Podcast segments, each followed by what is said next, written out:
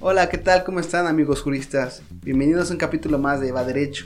Hoy vamos a hablar de la jurisprudencia y para eso nos acompaña aquí el licenciado Gerardo Fermín, que es miembro de este bufet. Así que, ¿cómo estábamos, Lick?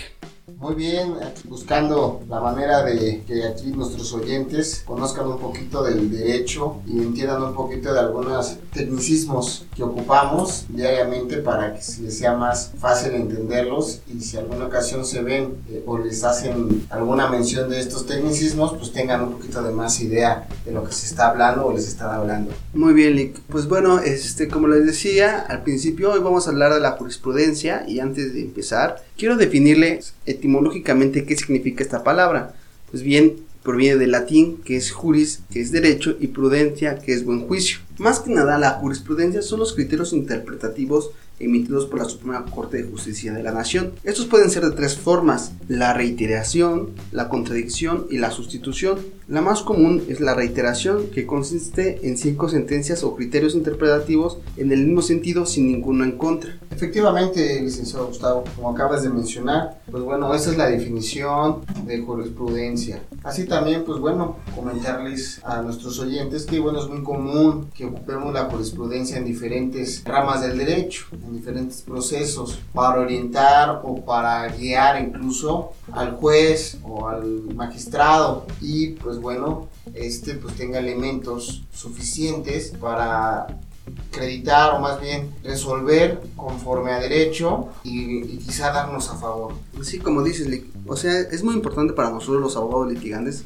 estar actualizados en, en estas jurisprudencias nos sirven para saber cuáles son los criterios que están tomando los jueces y así poder establecer una, una estrategia que sea más favorable para nuestro cliente. No sé si nos quieras dar un ejemplo, Lick. Pues eh, sí podemos hablar de algún ejemplo muy simple o sencillo, vamos a tratar de que sea muy sencillo.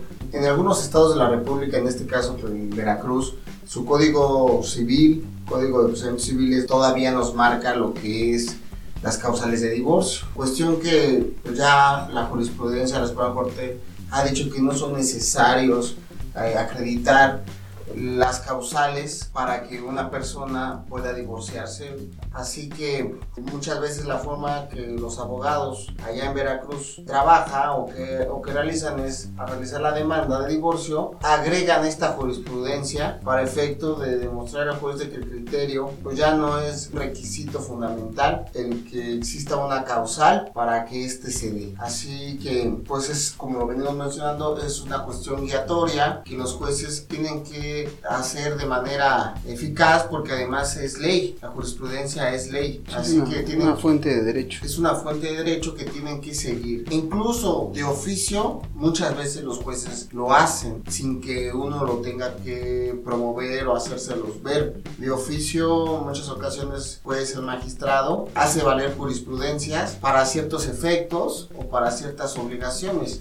Es por eso que es muy importante en el derecho, en nuestro derecho mexicano, pues estar al tanto de las nuevas jurisprudencias, incluso contradictorias, porque hay jurisprudencias en contradicción, y también están las llamadas tesis, que no tienen ese rango de jurisprudencia, pero efectivamente también nos sirve como una cuestión que te ayuda a guiar al juez para algún criterio eh, jurídico. Así es, Lick. Y bueno, pues si tú te estás preguntando cómo puedes sacar esta información, dónde la puedes conseguir, pues esto es muy fácil. Simplemente tienes que entrar a la, página de internet de la Suprema Corte de Justicia de la Nación. En tu buscador pones Semanario Judicial de la Federación, consulta tradicional, te va a arrojar la página. Entras a la, a la primera opción y en la página es como otro buscador. Ahí tienen las diferentes épocas en las que puedes hacer la búsqueda. Actualmente nos encontramos en la décima época y ahí en el buscador de la página tecleas la información que quieres saber. Por ejemplo, si quieres saber sobre contratos, pones contratos y te van a salir las últimas jurisprudencias respecto a ese tema. Contratos, pagaré, obligaciones, algún tema en específico, lo pones en el buscador y te va a arrojar las jurisprudencias actuales y los criterios interpretativos de la Suprema Corte. Esto te puede ayudar mucho para plantear tu demanda y saber cuál es el camino que puedes tomar y saber cuáles son los criterios interpretativos de los jueces y poder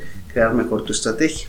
Así que la próxima vez que vuelvas a escuchar este término ya sabes qué significa y para qué sirve. Y bueno, eso sería todo por esta cápsula. Espero que te haya gustado. La verdad tratamos de resumir lo más posible este término. Sabemos que podemos abundar un poquito más, pero para efecto de no aburrirte tratamos de hacerlo lo más simple. Y pues si tienes alguna duda, nos puedes mandar un mensaje a través de nuestra cuenta de Instagram.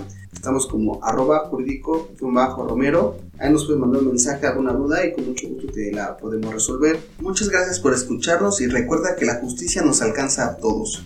Hasta la próxima.